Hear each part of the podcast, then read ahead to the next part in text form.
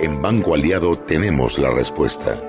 Presentamos el nuevo plazo fijo Legacy, porque creemos en el valor del ahorro, la conservación y rendimiento de su capital y el fortalecimiento de su patrimonio.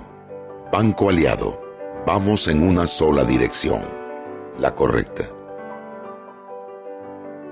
Las opiniones emitidas durante este programa son responsabilidad de los directores e invitados y no de Radio Panamá. Las comidas sin sal y pimienta saben a nada. Bien, sucede lo mismo con la actualidad nacional. Usted tiene muchas noticias. Le invitamos a que la sazone con sal y pimienta. Con Mariela Ledesma y Annette Planels. La receta está lista y usted está invitado a la mesa. Sal y pimienta.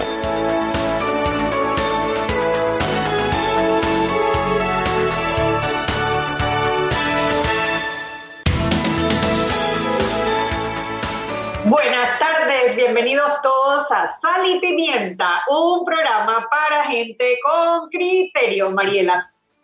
Yo no sé mañana, yo, no, sé, mañana si estaremos juntas y en otro horario, pero hoy estamos aquí retomando el horario de siempre. ¿No te parece una maravilla, Chubipurugui? Yo no sé, pero tengo ganas de empezar con Buenas tardes, equipo Panamá. Chuy, tú eres una burlona, Chuy, te van a meter presa que los policías andan, a andan levantaditos, Chuy, respeta, Chuy.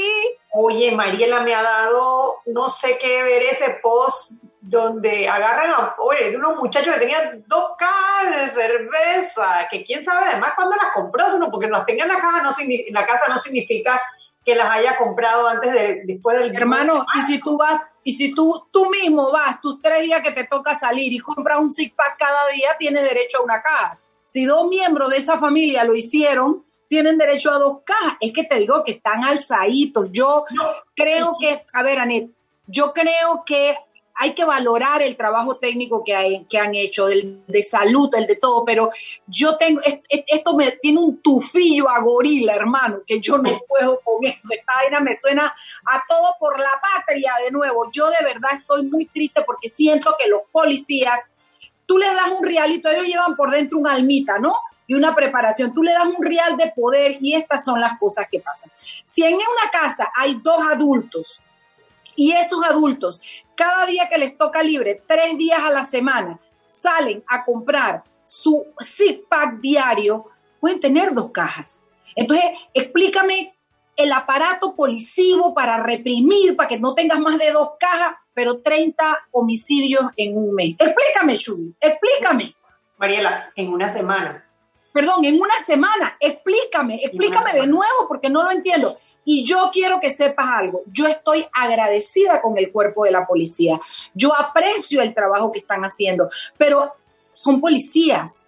Los policías, tú le, es, perdón, no lo voy a decir porque me voy a meter en un lío, pero los policías tú le das una orden y eso pasa por su mecanismo y su preparación policíaca, para no decir militar, policíaca, y ellos ejecutan, comandante, ejecutan, comandante. Entonces, tú le dices un six pack, una casa, dos o tres adultos, dos cajas, no importa cuánto tiempo tienen de haberla comprado, de cuánto a cuánto, ya, infracción. Entonces, es, pero el, el, punto es el mensaje que le mandas a la comunidad. Te estás metiendo en la vida privada de la gente. Estás violando algunos espacios y pasando algunas fronteras que habíamos delimitado muy bien. Y bueno, no somos el único país. En el mundo entero hay dos temas en este momento con la pandemia, Chuy. Transparencia en el manejo de la cosa pública y manejo de los derechos humanos y respeto a esas cosas desde el estado de urgencia de cada país. Eh, eh, eh, no está pasando lo mismo que está pasando en todos los países.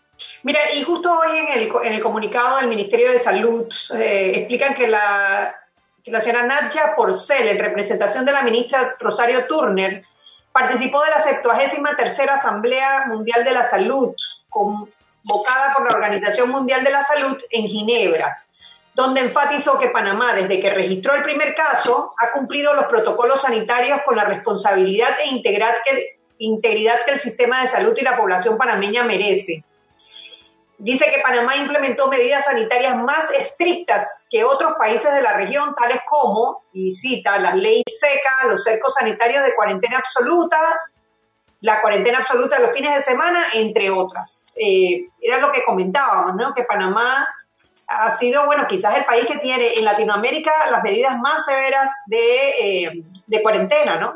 Y no necesariamente en los números más bajos. Sí, pero lo que sí hay que resaltar, Mariela, es que no habremos tenido los, números más bajos pero creo que lo hemos manejado de manera responsable. No, y hemos controlado que no se, que no se aglomeren los hospitales y que haya cama y respirador para todo. Yo lo puedo ver, pero a manera, a modo de contagio, a modo de, yo no veo que seamos tampoco dentro de lo que más éxito hayamos tenido con más medidas. Eso, ese es el punto. Yo comencé esto diciendo que yo reconozco el valor de esa mesa técnica, de esas decisiones y de dónde estamos ahorita. Cuando tú, yo lo primero, yo comencé esta cuarentena llorando cuando yo vi el desfile de camiones de Italia cargando los, ataúdes para llevarlos a, enterrar. Yo creo que Panamá ha sido bendecida eh, eh, por el Dios que usted quiera, por el cielo que usted quiera, por el santo que usted quiera, con un grupo de profesionales que han estado comprometidos y han trabajado y han dado muy buenos resultados en todos esos sentidos. Creo que paralelo a eso, el hecho de haberle dado a la ministra decisiones que rebasan probablemente sus capacidades, que no tienen nada que ver con que sea médico, sea excelente y maneje muy bien el tema sanitario. Tiene que ver con el derecho, tiene que ver con el conocimiento de algunos derechos y leyes, tiene que ver con algunas cosas estratégicas y de logística. Tú dices que entre primero la iglesia y los cultos, pero no entran los profesionales que trabajan cuatro y cinco en una oficina, que no entran los niños a la escuela. O sea, hay cosas que tú no te puedes explicar. Y a pesar de eso, por el, el caudal de confianza que tiene Rosario Turner y toda esa mesa técnica, la gente ve calladita, va y cumple Chuy, porque uno dice, ellos saben lo que se está haciendo y uno cree en la buena voluntad de ellos. Pero cuando eso pasa de ahí, de esa mesa, la orden a la policía, tenemos que estar con cuidado porque hemos visto cosas que han pasado que no nos parece que está bien y que yo creo que ameritan que le vuelvan a explicar la medida a los policías o que los, policías puedan entender cuál es el límite de actuación. Joder a una familia en una casa por dos cajas de cerveza, Net. No, ve, no, ve. No, no, no, no, no. Sí, por eso hay que dividir el manejo que se le ha dado a toda la crisis del coronavirus en eh, las decisiones del equipo de salud, las decisiones del equipo de seguridad, las decisiones del equipo social y lo que tiene que ver con la rama del derecho. Y en este programa Sal y Pimienta lo vamos a analizar desde todos los ángulos. De hecho, ahorita eh, en el próximo bloque tenemos al doctor Julio Sandoval eh, que va a... Eh, ¿Qué pasó, Mariela? Check, check, check. no, no, no, no se lee. Glucómetro viva check. Ay, Mariela, el glucómetro, mírate el azúcar. Oye, ¿Tú no quieres, tú quieres voltearme la página? ¿Qué es lo que te pasa? Leer mi glucómetro VivaCheck. ¿Ah? El glucómetro VivaCheck que tiene un amplio rango de hematocritos que va de 0 a 70%, que es capaz de evaluar recién nacidos, mujeres embarazadas, pacientes con anemia, la PEPER de nuevo en el horario del programa y otros. Tiene 900 memorias con fecha y hora. Tiene 5 segundos de tiempo de respuesta, puerto USB para transferir los datos y cuando usted lo compra viene con 10 tiras de prueba. Y está de venta en la casa del médico las sucursales de Justo Rosemena y David Chiriquí. Terpel con su programa Alimentando Esperanza. Usted puede comprar su combo favorito de comida de alimentos o alimentos secos en las tiendas de Buyback o Quick Shop y ordenar su pedido por Apetito 24 y contribuye a la donación que será destinada para armar las bolsas con productos secos para repartir. También usted puede comprar directamente su bolsa de productos secos en Vaivén Quick Shop o ordenarla por Apetito 24 cuesta 18 dólares. Mire, cuando se termine el proyecto, que es ahora el 14 de junio, si no me equivoco, las bolsas van a ser repartidas por el equipo de Terpel y Quick Shop y lo van a hacer en las ciudades de David, Cocle, Colón y Panamá. Este bello programa se llama Alimentando Esperanza y va a estar vigente hasta el 14 de junio. Y yo quiero hablar de mi producto Barton. Borton tiene una línea de productos desinfectantes que en estos momentos, hermano, ya que en estos momentos no está de moda de que el zapato X, el reloj X, la cartera X, en este momento está de moda que usted tenga los desinfectantes en su casa, eso es lo que le va a dar salud, salud, bueno, sanidad y Borton tiene una cantidad, mira, venden un producto con, con, olor a uva que te lo mandan con una pistolita y cada vez que tú recibes, tú traes tus bolsas de supermercado o recibes tu comida afuera, tú le metes eso, tienen gel, tienen una crema que tiene amonio cuaternario y te hace como una especie de guante porque te lo pones y te, te protege con el amonio cuaternario. Tienen desinfectante para los pies, lo que usted necesite. Cuando usted quiera hacer una compra en una caja, ¿Ah? y que vaya adentro todo y que usted pueda tener certeza que a su casa llega la salubridad, la sanidad es. Llame a Bortons, el teléfono es el 392-1141. 392-1141, he dicho.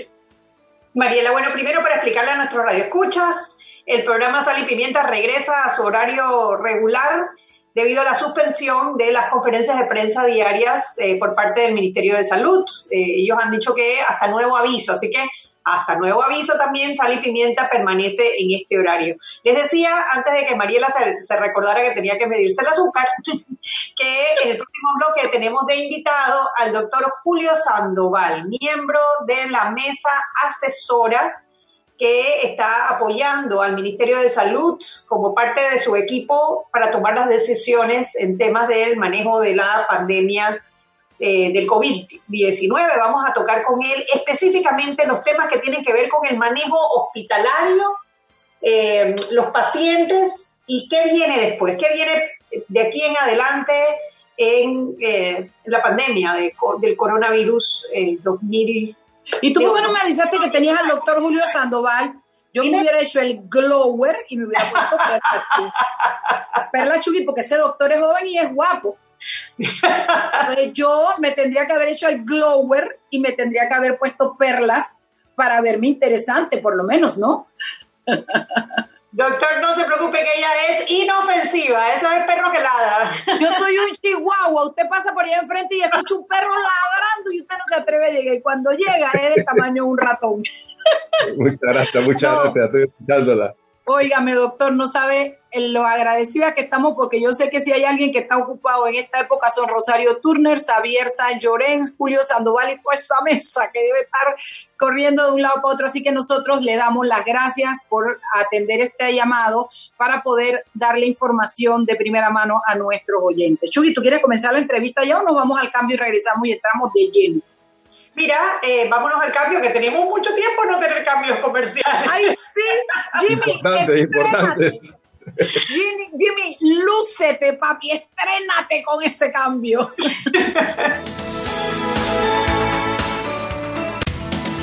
Sal y Pimienta con Mariela Ledesma y Annette Planels. Joven, ayúdeme. Me dijeron que por aquí hay un lugar donde puede encontrar sillas de rueda, andadera y eso. Casualmente vengo de ahí. La casa del médico es el lugar donde compro todo lo que necesito si de salud se trata. Y la gran mayoría de los médicos compramos ahí. Joven, ¿y cómo están los precios? Excelente, los precios justos y tienen también equipos para alquilar. La casa del médico, sillas de rueda de todo tipo y tamaño, andaderas, muletas, camas hospitalarias y todo lo que necesita el profesional de la salud para beneficio del paciente. Ubicados en Panamá, calle Justo Orsemena y en Chiriquí, Plaza Luar, local 1 a un costado del Hotel Ciudad de David, la casa del médico. Contáctanos al 207-6300 en Panamá o al 787-0028 en David y síguenos en nuestras redes sociales de Instagram y Facebook. Siempre existe la inquietud de cuál es el mejor lugar para cuidar su patrimonio. En Banco Aliado tenemos la respuesta. Presentamos el nuevo plazo fijo Legacy, porque creemos en el valor del ahorro la conservación y rendimiento de su capital y el fortalecimiento de su patrimonio. Banco Aliado, vamos en una sola dirección, la correcta. Sal y Pimienta con Mariela Ledesma y Annette Planels.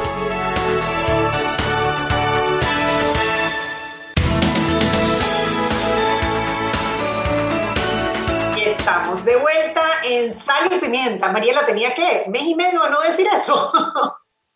Sí, yo no me acordaba cómo era Chuy. Estamos de vuelta en Sal y Pimienta y es que tenemos desde, bueno, desde que iniciaron las conferencias de prensa en programas cortados, porque primero hacíamos de seis hasta que empezaba la conferencia de prensa y después Radio Panamá amablemente eh, nos adelantaron el horario para que pudiésemos hacer las entrevistas de cinco y media a seis, pero media hora de entrevista es muy poco, ¿verdad, Mariela? Muy poco y cuando tenemos poco que conversar menos. Y hoy vamos a tener muchísimo que cocinar. Ustedes no lo saben, si ustedes nos vieran en la, no nos están viendo en pantalla, ¿verdad?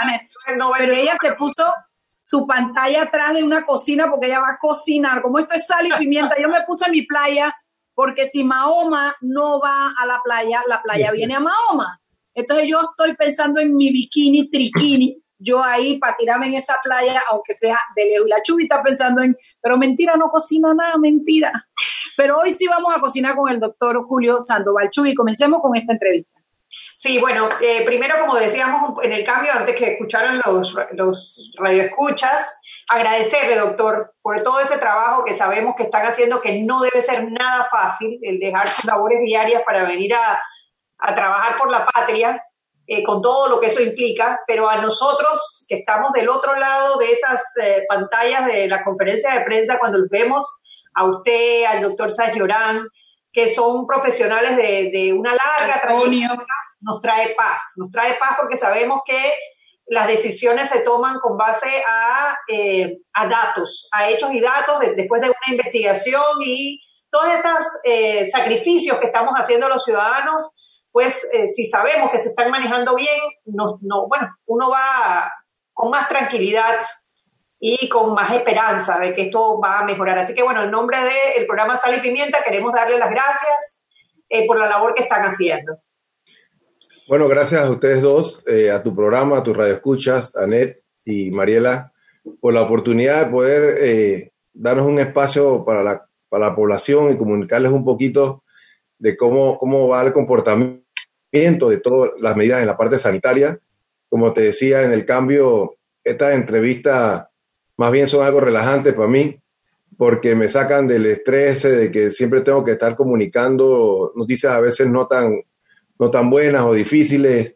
Y en este ambiente uno puede comunicar a la gente un poco de tranquilidad, que vamos por buen camino, que se han tomado las medidas para salvaguardar la mayor cantidad de vidas y aquí estamos para la entrevista, date un pantallazo general, eh, lo que consideres. Yo, yo pudiera empezar hablándote un poquito a nivel, cómo está, cómo está la enfermedad a nivel mundial y aterrizando un poquito en Panamá. Eh, se calcula que ahorita mismo en el mundo hay más de 4 millones de personas contaminadas, eh, contagiadas, y de estas más de 286 mil muertes. sí, sí es cierto que se ha recuperado una gran parte de ellas, más de un millón y medio de personas recuperadas. Pero cuando uno ve estas cifras y las compara con Panamá, eh, es cierto que uno, uno, como yo siempre menciono, uno no quisiera que se le muriera ningún paciente, ningún panameño, definitivamente. Pero vemos que en Panamá hoy, eh, hoy 18 de mayo, eh, se reportan 279 muertos es decir, cuando vemos ese porcentaje con los casos confirmados que tenemos, nuestra tasa de letalidad está en 2%, comparada con el nivel mundial que está en 7%. Entonces, eso nos dice que desde el punto de vista de salud pública, a pesar de que es un virus nuevo, de que no había nada escrito, de que no hay una vacuna, de que no hay un tratamiento eficaz contra el virus. Todas las medidas médicas que hacemos en los pacientes más delicados son medidas de sostén y de soporte para la inflamación que provoca el virus, pero no hay un tratamiento eficaz en contra del virus. A pesar de todos esos escenarios, eh, nuestro país ha logrado que las pérdidas eh, en vidas humanas sean la menor cantidad posible. Entonces, eh, en esa vía nos sentimos que el trabajo lo hemos hecho, hemos salvado, eh, salvaguardado la mayor cantidad de vidas posible con las medidas de restricción de la movilización, cuarentena total, que aprovecho siempre en los espacios para agradecer a la población, porque si la población no hace caso, aquí no hubiéramos o sea, si la población no hubiera hecho caso y los estamentos de seguridad hubieran salvaguardado eso, eh, no hay sistema de salud que hubiera aguantado, ¿no? Entonces, en esa vía agradecer a la población que gracias a ese sacrificio a veces quedaba en casa, se amplió la capacidad hospitalaria, los médicos supimos cómo tratar el virus y la verdad que los daños colaterales han sido, han sido mínimos dentro de todo, ¿no? Sí, yo creo que Panamá, como, bueno, eh, por su posición geográfica, por la conectividad que tenemos, eh, el, virus nos pegó fuerte, nos pegó mucho más fuerte que a otros países en Latinoamérica, más allá de que sí creo que lo, lo hemos manejado muy bien como país eh, al mantener esa, esa mortalidad tan, mucho más baja que otros países, nos pegó duro, o sea, la cantidad de casos ha sido alta. Eh, y el crecimiento, sobre todo las primeras semanas, fue bastante agresivo, ¿no? Comparándolo un poco quizás con Costa Rica, que comparte frontera con nosotros y sus números han sido muy diferentes, ¿no? Sí, tal como tú lo dices. Ahí el tema, la, ventaja y vulnerabilidad al mismo tiempo de Panamá en esta pandemia fue su aeropuerto. Hub de las Américas, eh, eh, conectividad que nos da muchas ventajas a nivel económico, global. Pero sin embargo, en la pandemia fue una debilidad. Eh, el virus entró por ahí. Somos un país de conectividad, entró de diferentes vías, Italia, España, China, Estados Unidos. siempre me mencionan Costa Rica. Costa Rica lo que pudo, como no tiene esa conectividad, pudo fácilmente aislar los casos importados entonces no tuvieron transmisión comunitaria. Eh, sin embargo, el fenómeno de Costa Rica yo lo vería con cuidado, porque nosotros, al tener transmisión comunitaria, eh, nuestra población se ha ido inmunizando. Es decir, hay gente contagiada que ha pasado asintomático eh, y que le sale la prueba positiva y se asustan y no han tenido ningún síntoma. Es decir, eh, ahí ya esa población ha ido desarrollando anticuerpos. nuestra población se ha ido inmunizando de manera paulatina. Eh, Costa Rica va a tener un problema serio ahora que no ha tenido tantos casos y flexibilicen las medidas que estuve leyendo eh, hoy, que creo que empiezan. Entonces no va a ser tan fácil, su población no, no ha sido inmunizada. y por otro lado, también quería aclarar este punto porque también preguntan, bueno, hubiéramos hecho que todo el mundo se contagiara desde el principio en lo que es la famosa inmunidad de rebaño inmunidad comunitaria. Eso hubiera sido desastroso porque no hay, no, nuestro sistema de salud no estaba listo para recibir una avalancha de casos positivos y hospitalizados. O sea, eso que fue lo que trató de hacer Suecia o, por ejemplo, eh, el Reino Unido. Eso hubiera sido catastrófico. Eh, tenía que hacerse de manera paulatina como lo hemos hecho, que la gente, si es cierto, se van a contagiar, eh, van a seguir casos nuevos, pero ya, eh, ya, ya sabemos cómo manejar los pacientes, ya los hospitales están listos y los contagios son eh, la mayoría como si fuera un resfriado común. Doctor, eh, tengo entendido que de acuerdo a las cifras, eh, nosotros hemos, tenemos el, contagiados solo el 2% de la población de, de, Panamá. Y yo he oído que con este virus se va a contagiar por lo menos el 60% de la población. Yo entiendo esa parte de que tenemos que cuidarnos de no saturar el sistema de y no tener que pelearnos y rogar por un respirador.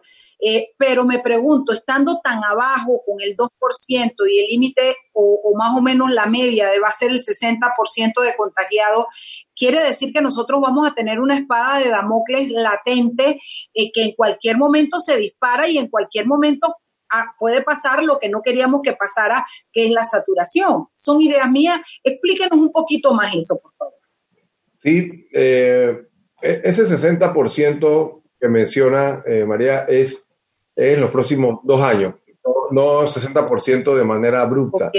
Es, lo que se, eh, es, lo que se, espera quizás en dos años, cuando hagamos estudios de prevalencia, eh, la mitad de la población eh, se haya contagiado y, como te menciono, en un gran porcentaje de una manera asintomática, que ni siquiera se dan cuenta que contrajeron la enfermedad.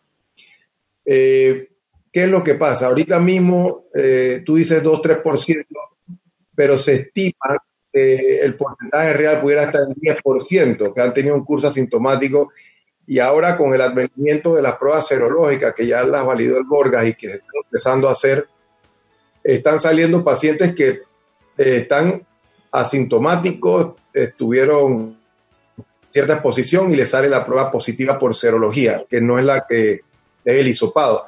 Y, digamos, sale un resultado de IgG o IgM positivo, que es una inmunoglobulina, a la, a la audiencia, y lo que traduce es que esta persona tiene anticuerpo, le dio y nadie sabía.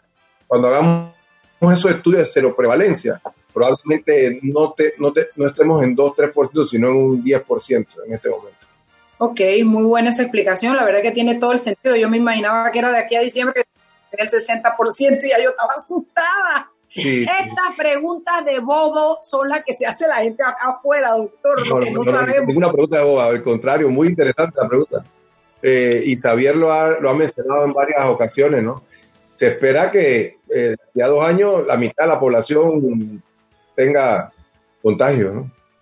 Saludos manda Aldo Estagnaro, que está escribiendo, dice que usted le salvó a su papá, así que... Ah, sí, como no, ah, mi amigo Aldo, sí, su papá tuvo muy grave y está recuperado en casa ya, gracias a Dios.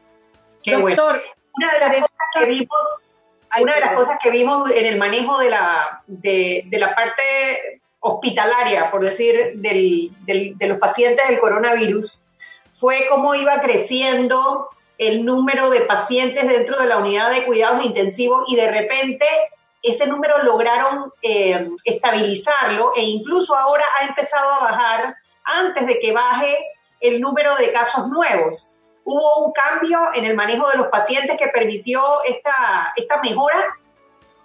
Mira, esa es una excelente pregunta que yo en realidad te lo agradezco. Mira, nosotros al principio de esta pandemia eh, como intensivista, con todos nuestros colegas, veíamos cómo los pacientes al principio se nos morían, eh, los más graves, pero a una tasa increíble.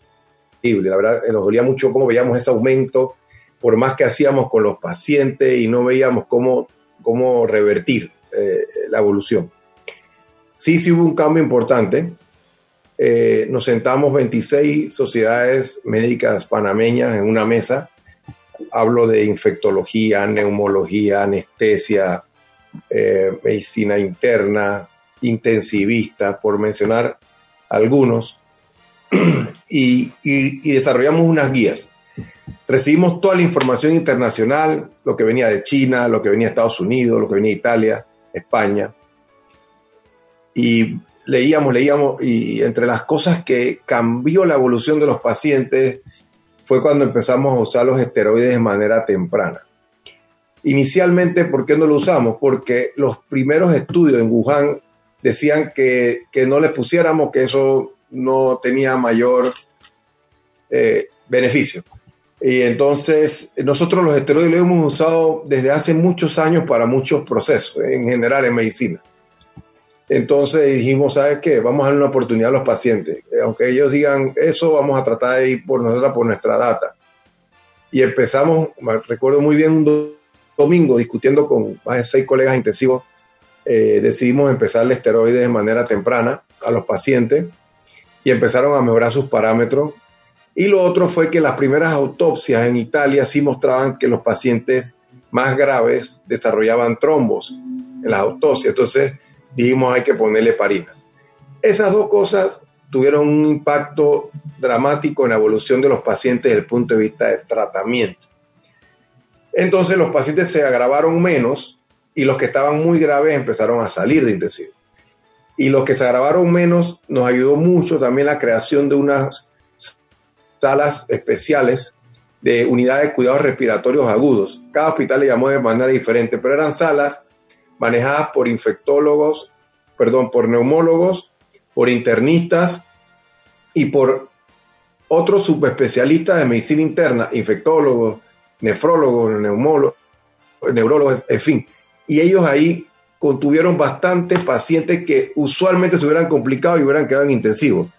Esas salas, esa sala fue otra gran ayuda que tuvimos. La tuvimos la 24 de diciembre, en el San Miguel Arcángel, en el, en el complejo hospitalario, en el Santo Tomás, en el Nicolás Solano. Cinco lugares donde realmente nos pegó duro al principio. Eso fue otro clave. Entonces, si resumiendo tu pregunta, yo diría, uno, la discusión en la mesa de todas esas sociedades médicas en la incorporación de los esteroides y la heparina al tratamiento.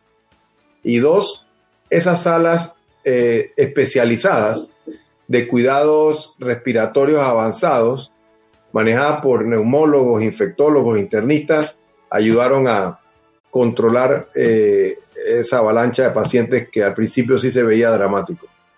A las seis y media, vámonos al cambio y de regreso eh, hablemos un poquitito más sobre esto y seguimos con la entrevista al doctor Julio Sandoval. Vámonos al cambio. Sal y Pimienta con Mariela Ledesma y Annette Planels.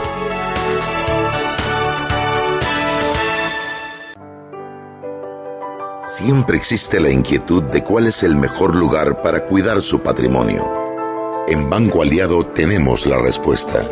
Presentamos el nuevo plazo fijo Legacy, porque creemos en el valor del ahorro, la conservación y rendimiento de su capital y el fortalecimiento de su patrimonio. Banco Aliado, vamos en una sola dirección, la correcta. Si estás interesado en anunciarte en Radio Panamá, llama al 378-2700, envíanos un correo a ventaspanamá.prisaradio.com o déjanos un WhatsApp al 6242-5170. Joven, ayúdeme. Me dijeron que por aquí hay un lugar donde puede encontrar silla de rueda, andadera y eso. Casualmente vengo de ahí. La casa del médico es el lugar donde compro todo lo que necesito si de salud se trata. Y la gran mayoría de los médicos compramos ahí. Joven, ¿y cómo están los precios? Excelente, los precios justos y tienen también equipos para alquilar. La Casa del Médico, sillas de rueda de todo tipo y tamaño, andaderas, muletas, camas hospitalarias y todo lo que necesita el profesional de la salud para beneficio del paciente. Ubicados en Panamá, calle Justo Orsemena y en Chiriquí, Plaza Luar, local 1 a un costado del Hotel Ciudad de David. La Casa del Médico. Contáctanos al 207-6300 en Panamá o al 787-0028 en David y síguenos en nuestras redes sociales de Instagram y Facebook. Sal y Pimienta con Mariela Ledesma y Annette Planels.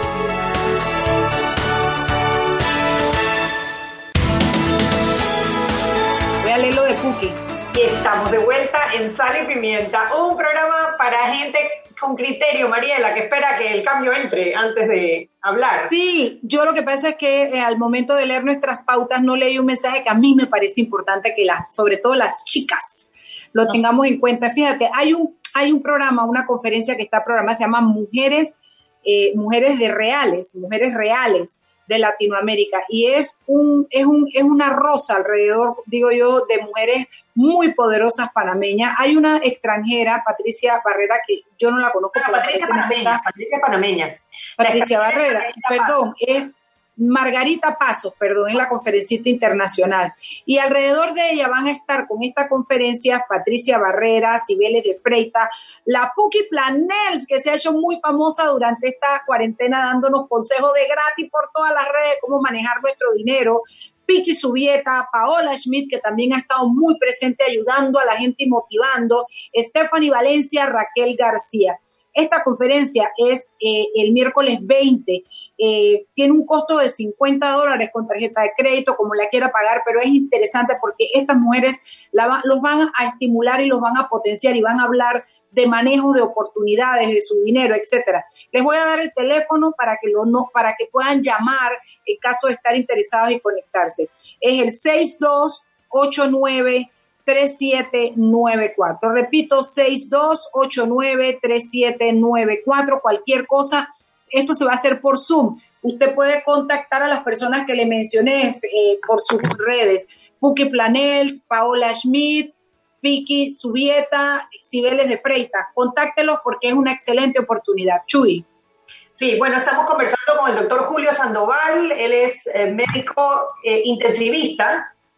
Correcto. Está trabajando en el equipo asesor con la ministra de Salud, Rosario Turner, en el manejo de la pandemia.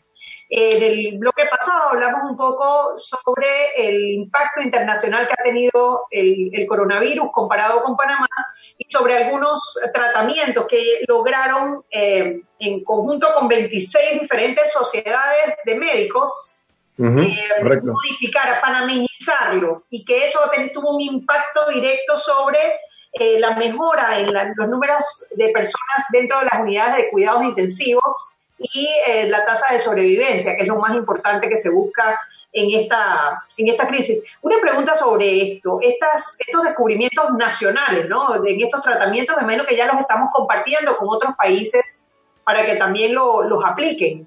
Así mismo es, eh, hemos tenido eh, webinar con colegas de, de España, de Centroamérica, países vecinos, y en la cual coinciden. Eh, eh, me recuerdo una frase que me dijo un colega intensivista en España estos días. Eh, me dijo, esto fue un antes y después de ponerle esteroide a los pacientes, o sea que ellos también tuvieron la misma experiencia. así que sí, me gustó lo que menciona de que paraminizamos el tratamiento y es literal, así como lo has dicho, nosotros tuvimos nuestras observaciones de nuestros pacientes. Es importante que la población sepa, Anet, que en Panamá se cuenta con todo el mismo tratamiento de sostén que en, otro país. Es decir, eh, los más, tratamientos más avanzados, que ya cuando hablamos de tratamiento avanzado en pacientes graves, hablamos de pacientes en ventilador, con todos sus sedantes, con todos los que requerían antibióticos, sus esteroides, las heparinas, todo eso contamos con eso. Y es más, contamos con un armamento de medicamentos ya para los casos más severos que es lo que llamamos terapias inmunomoduladoras, en el cual está un anticuerpo monoclonal que se llama el tocilizumab, está la inmunoglobulina, que es como darle un pool de inmunoglobulina al paciente, están otros, otros filtros especiales que absorben las citoquinas, eh, estamos ya en el protocolo de plasma convaleciente, eso ya se está desarrollando en Panamá. Esas son terapias, eh, digamos, alternas a los esteroides y la heparina, o sea, eh, no nos hemos quedado corto como país en lo que es el tratamiento para nuestros pacientes. Creo que uno de tus oyentes preguntaba acerca del rendecibir. Eh, aún no lo tenemos en Panamá. Pareciera ser el fármaco prometedor, pero es eh, como buen antiviral. Es en casos, los tienes que dar muy temprano. Es como, como cuando tú agarras una gripe que estás empezando con la rompehuesos. O sea, para que eso tenga impacto, tienes que darla prácticamente el día que te sientes mal. Entonces, que es su desventaja en países, eh, digamos, países como los nuestros, en los que la población a veces acude con cuatro, cinco, seis, siete días que con el cuadro. Entonces, y en los asintomáticos, doctor, también que... También. Entonces, Rendecibir aún no ha llegado. Eh, hay por ahí, estamos dentro de, de unos estudios internacionales en el Hospital Santo Tomás en el cual una vez rindamos los primeros informes, se nos van a incluir para entonces que nos eh, el Ministerio de Salud adquiera el medicamento. Yo eh, tengo aquí una, ay, perdón, perdón, ya terminó, disculpe, pensé que había terminado. Yo tengo una preguntita de, la People que escribe. Eh, Teresita me pidió que le preguntara eh, si se puede, además de las cifras que se dan, si se pueden desagregar esas cifras. Ella piensa en su cabeza, todos estamos pensando en el coronavirus, coronavirus, todos tenemos idea, no somos médicos, nos imaginamos unos cucos, unos fantasmas, otros con un poquito más de conocimiento tienen más cosas acertadas, pero ¿sabe qué? Que yo creo que todo el mundo tiene una pregunta o una cosa que aportar en esta crisis. Ella habla de desagregar los datos y tiene sentido. Ella dice, ustedes me dan unos datos, si ustedes me dijeran cuántos hombres, cuántas mujeres y la ubicación geográfica de dónde se contagian, si eso es posible, porque ella dice, yo pienso que los transportes públicos tienen que ser una fuente de contagio no bien manejado, por supuesto, no, no, no, no con, con las precauciones que hay que tomar, pueden ser una fuente de contagio. Entonces, la propuesta de ella es eh, eh, desagregar los datos y poner más información para poder hacer el, rompecabezas y poder determinar más información que nos ayude, ¿no? Totalmente de acuerdo y le mando un abrazo a mi vecina, doña Teresita Yanis de Aria, que la, quiero mucho. Ella lo que menciona tiene toda la razón y estamos en esa fase de la parte epidemiológica, por ejemplo, es ir más al detalle y eso lo estamos viendo primero con las defunciones. Las defunciones estamos viendo qué factores de riesgo tenían, qué edad tenían, eh, de qué situación geográfica venían, qué grado de inmunosupresión tenía su organismo eh, para, arrojar una información con más peso eh, epidemiológico. Ya lo estamos haciendo. También se va a agregar lo que son los, las autopsias, inicialmente por precauciones y cuidar a nuestros patólogos se habían evitado, pero ya, ya se han hecho las primeras autopsias que también arrojan información importante. Eh, entonces, yo coincido con, con Teresita que, que, hay que ir más a ese detalle. La, la, la, información que presenta eh, el Ministerio de Salud eh, a diario de forma sucinta por el tiempo y esto, sí describe bien las áreas geográficas más afectadas, los grupos etarios más afectados. digamos, sí, sí, eso está, eso sí, esa información sí se cuenta.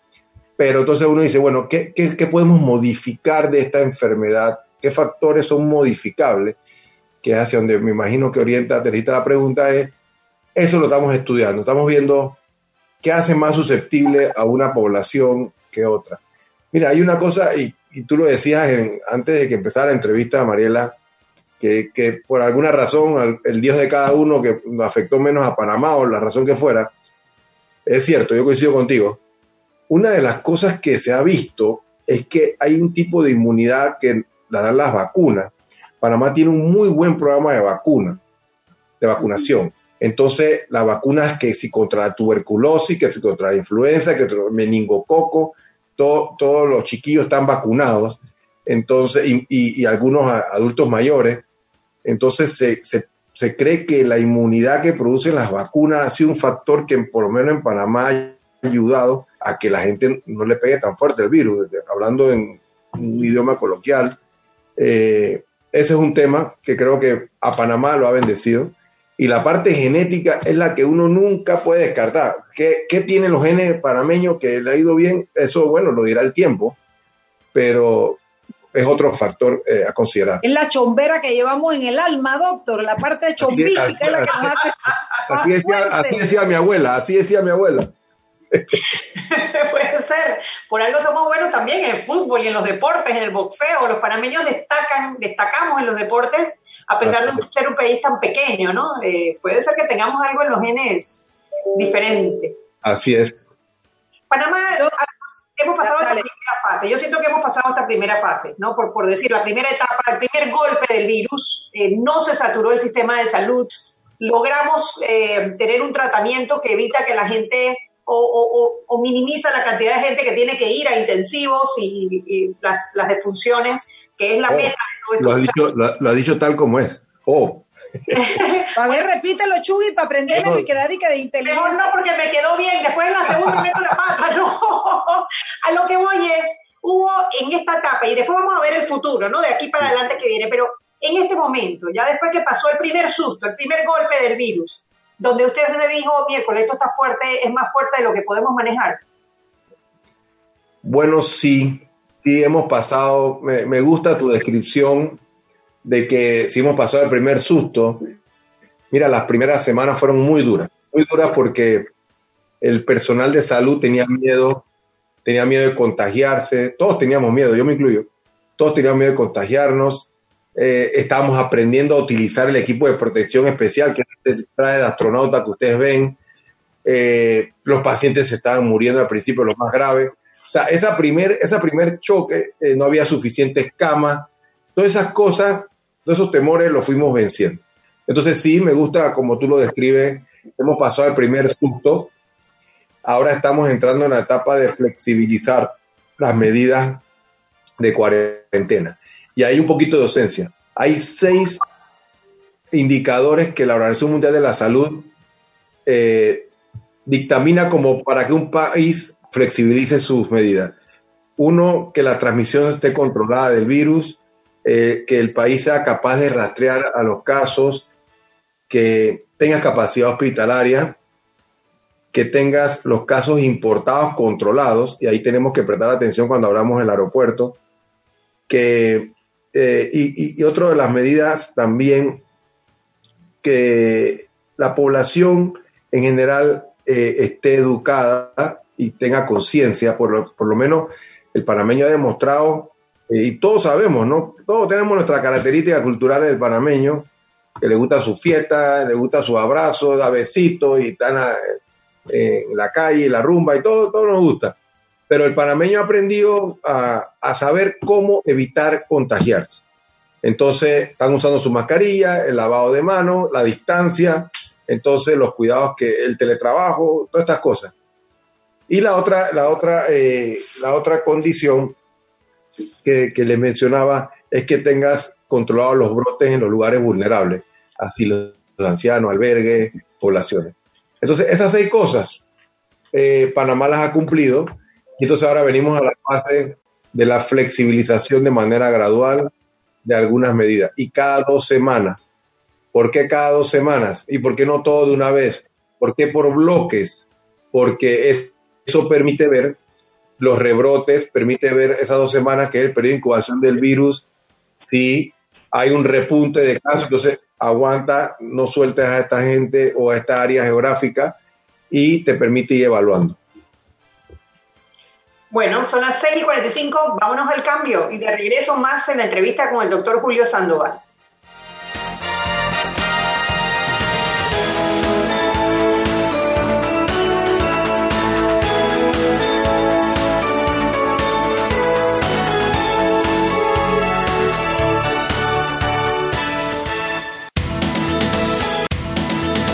Sal y Pimienta con Mariela Ledesma y Annette Planels.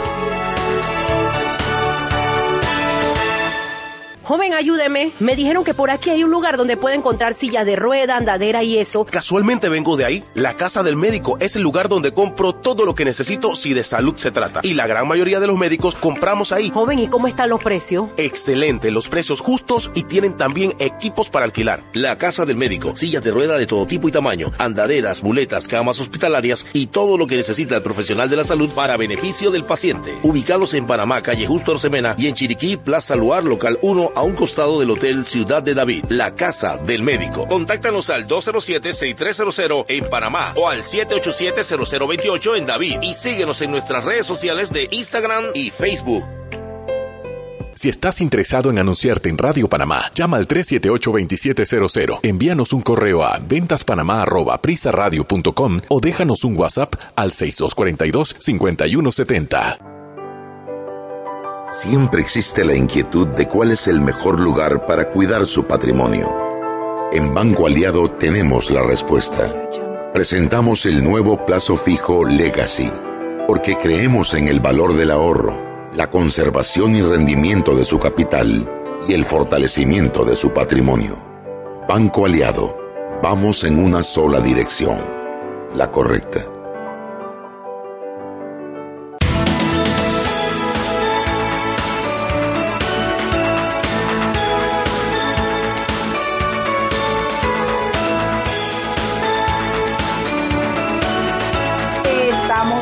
Vuelta, esta me toca, esta me toca, estamos de vuelta en Sal y Pimienta, un programa para gente con criterio que deja que sus amigas, sus socias también practiquen y se acuerden cómo eso era de devolver del campo.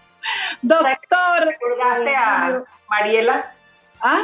Me acordaste a Roberto y las peleas eternas de quién abría el programa. saludos a Roberto. A Flaco Roberto Díaz, saludos.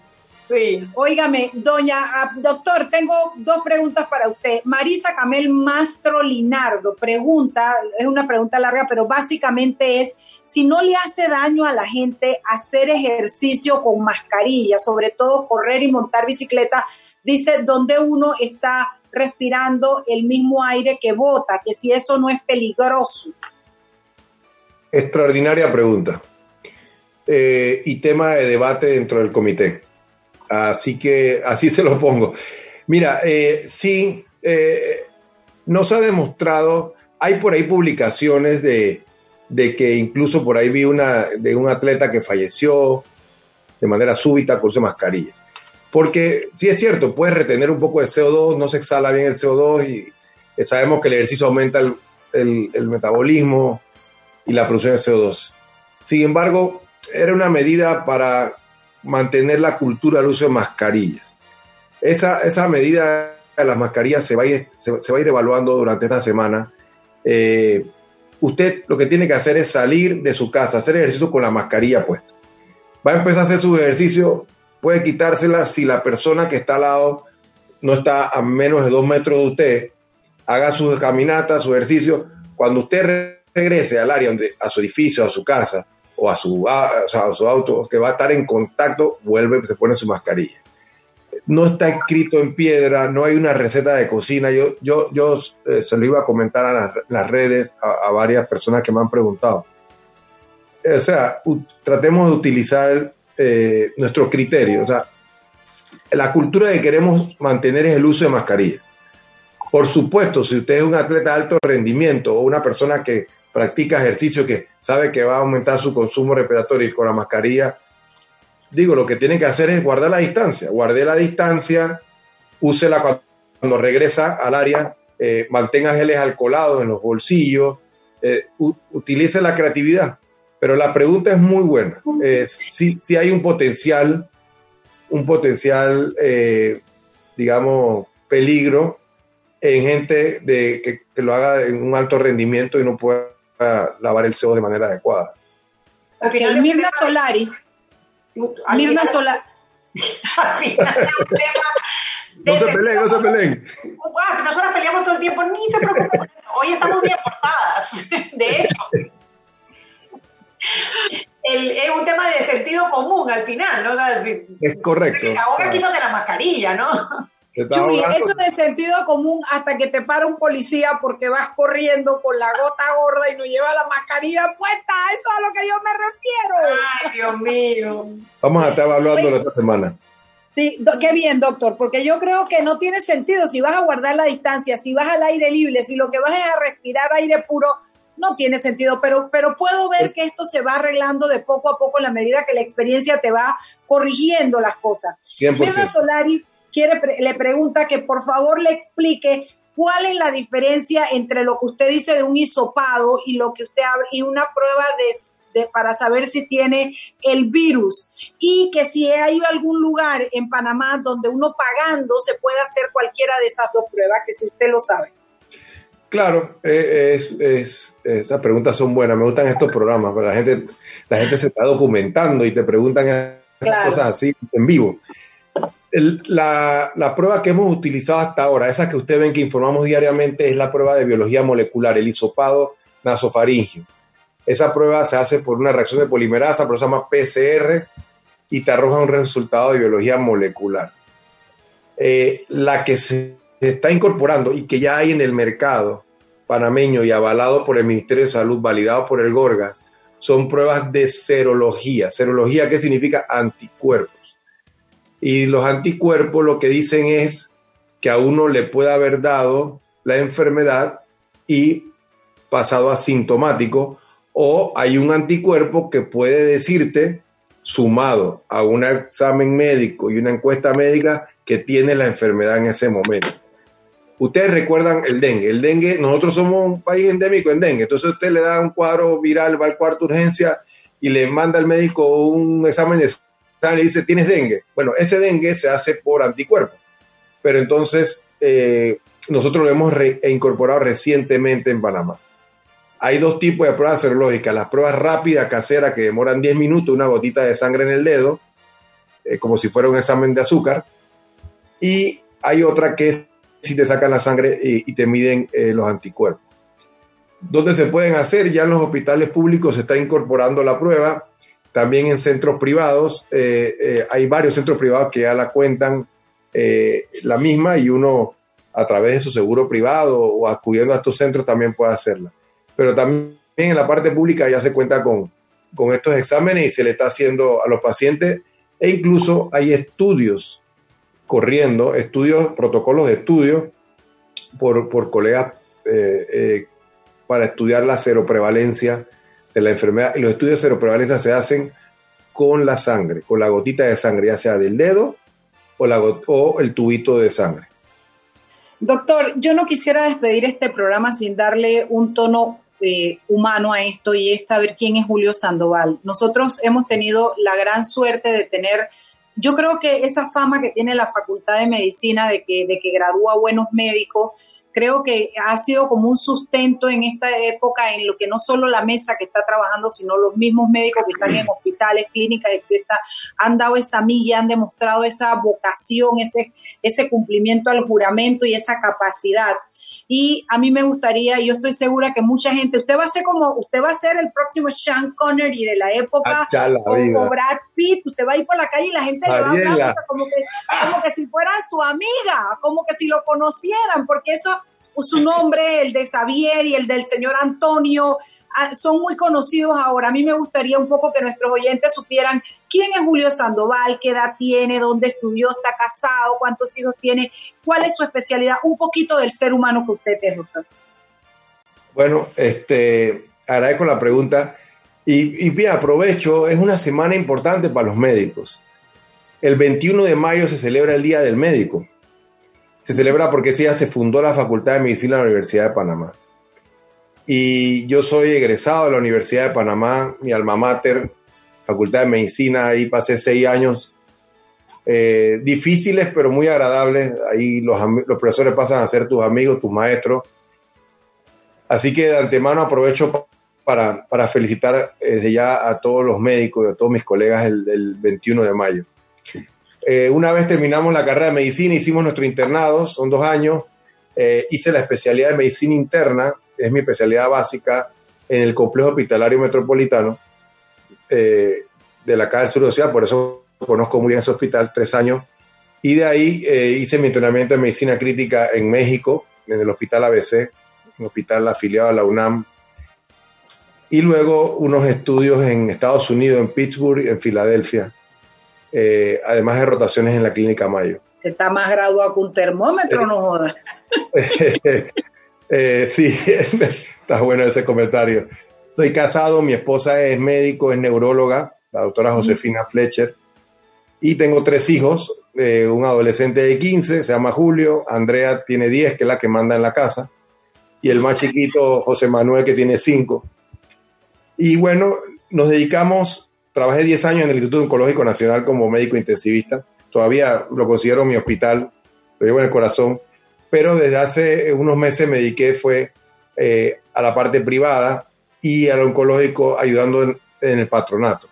Eh, he tenido una práctica privada eh, que fue en aumento, así que decidí agarrar una licencia sin sueldo del Instituto Oncológico Nacional para dedicarme a la parte privada, pero se tropezó en el medio el coronavirus Así que ni, ni Chara ni Juana, ahorita estamos dedicados al, al, MINSA, a la doctora, con la verdad que el apoyo de la doctora Turner nos llamó y estamos dedicados ahorita a esta situación, al país, hasta que esto se resuelva y salgamos adelante. Esto ha sido como un PhD para ustedes, me imagino, les ha enseñado tanto y los ha entrenado tanto que es como si alguna especialidad. Definitivamente, y, y, y Mariela, sabes, mi especialidad como intensivista. Yo, eh, la verdad, a todos mis colegas a nivel nacional les agradezco la confianza, todos esos reportes que nos mandamos todas las mañanas, discutimos los casos, entre todos hemos aprendido en todas las provincias. En mi especialidad se ha resaltado, o sea, nadie, mucha gente que, que, que, es un intensivista. Ahora cualquiera habla de la unidad de cuidado intensivo y el intensivista. Eso es ganancia. Ya le decimos UCI y todo, uh, ya somos confianza, exacto, la UCI. Exacto. La verdad que sí.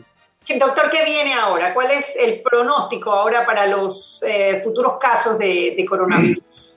El pronóstico es que los rebrotes, porque va a haber rebrote, eh, de eso no hay duda, que los rebrotes sean leves, que sean en áreas puntuales, que uno pueda controlarlas, eh, y que la capacidad hospitalaria, como hasta ahora tenemos un buen número de camas, eh, que se, mantenga así, que ya los doctores sepan cómo tratarlo.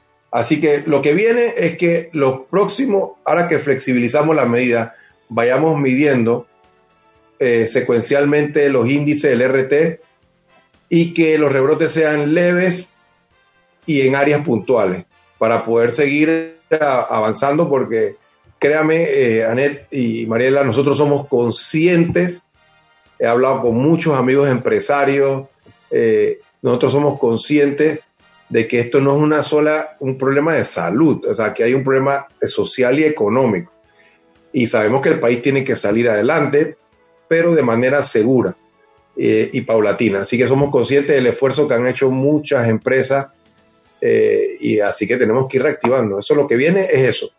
Vigilancia de los índices y que los rebrotes sean controlados. Queda un minuto del programa, doctor. Se lo, se lo cedemos para que un mensaje para los radioescuchas.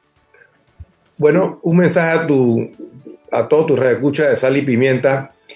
Eh, a ti, Mariela y a Anet, por la oportunidad de decirles que todo el comité técnico asesor, todos mis colegas, hemos trabajado de manera incondicional de la mano de la, autoridad de salud, en especial de la doctora Turner. Eh, un trabajo que más de 70 días ha sido 24/7, reuniones diarias, visitando hospitales, en fin. Eh, sentimos que hemos hecho el trabajo, como bien dijiste tú, aguantar esta primera ola y ahora toca compartir la responsabilidad con la población.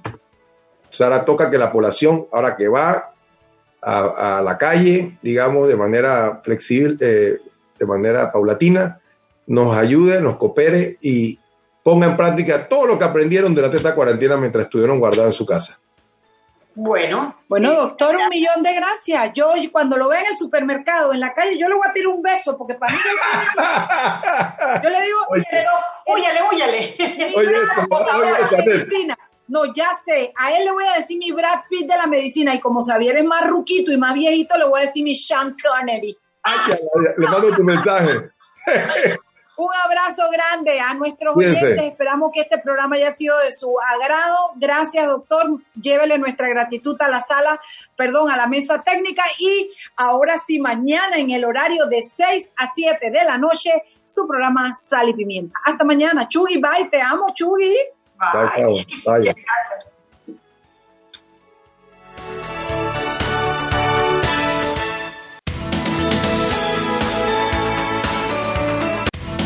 Hemos presentado Sal y Pimienta. Con Mariela Ledesma y Annette Planels. Sal y Pimienta.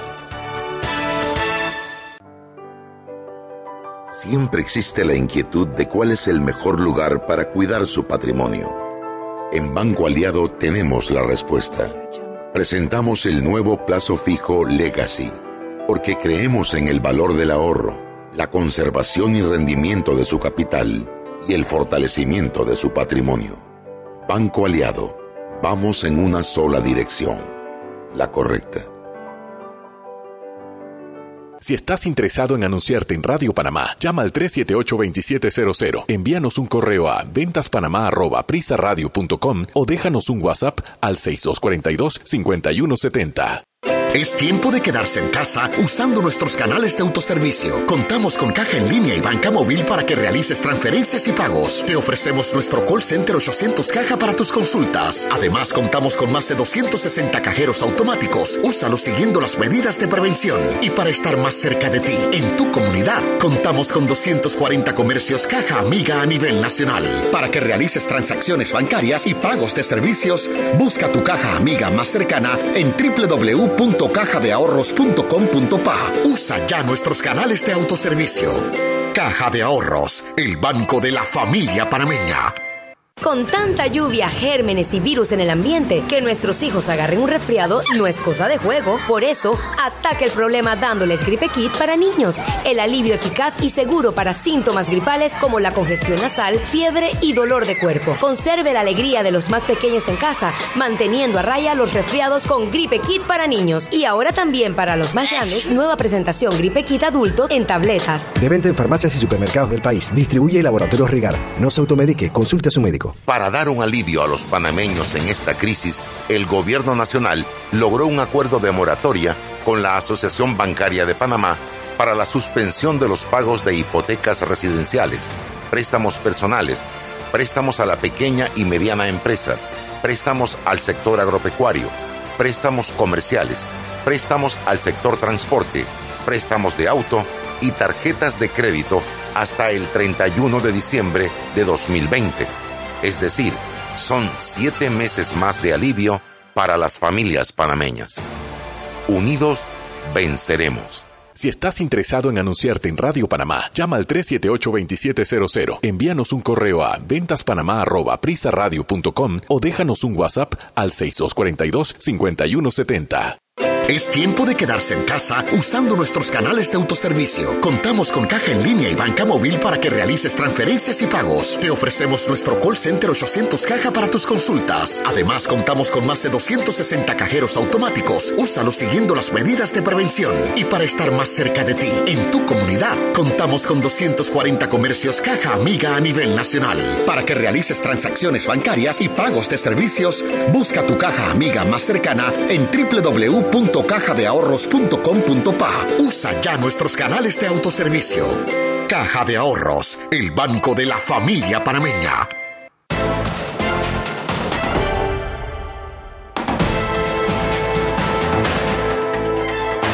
Desde la cabina de radio, desde una cobertura